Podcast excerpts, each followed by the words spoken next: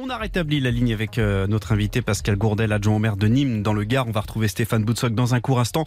Euh, vous êtes avec nous, monsieur Gourdel. Vous avez dû fermer une médiathèque dans, dans un quartier de Nîmes. On, on le parlait, on, en dit, on, en, on, en, parlait parce que le trafic de drogue empêche les, les agents euh, de travailler dans de bonnes conditions.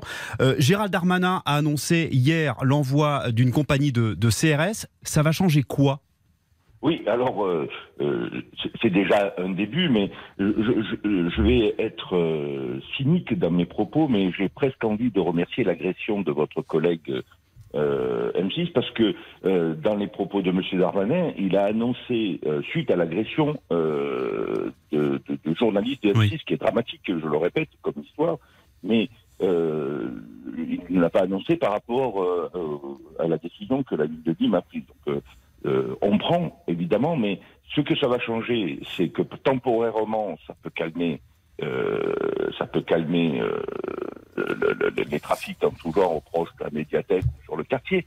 Mais ce qu'il faut, c'est des, des, des, décisions en profondeur. Monsieur le maire a évoqué la mise en place à titre permanent d'une unité de force mobile. Pourquoi Parce que euh, on peut déplacer pendant 15 jours. Euh, ce qui peut se passer, c'est que le point de vue peut se déplacer pendant 15 jours. Oui. Puis après, ils vont revenir à la même place. Et puis, et, et, tous les tests qui ont été faits dans toutes les communes, puisque s'il y avait, j'ai entendu tout à l'heure ce que vous évoquiez sur vos lignes d'information, ce qui s'est passé à Grenoble, ce qui oui. se passe ailleurs. Donc c'est pas propre à Nîmes ce qui se produit. Donc on voit bien que s'il n'y a que des mesures ponctuelles de sécurité, ben, on est soulagé pendant 15 jours, 3 semaines. Mmh. Mais, mais, mais qu'est-ce qu'il se passe après? Donc c'est une solution euh, provisoire et peut-être euh, de communication aussi de la part du ministre de l'Intérieur, c'est ce que vous nous dites ce matin. Ben, les deux, et puis mmh. surtout qu'il y a une véritable réflexion, vous l'évoquiez, euh, vous l'évoquiez tout à l'heure, mais une véritable réflexion sur ce que génère le trafic de drogue en général. Ouais. Donc euh, si on ne prend pas le mal euh, à la racine,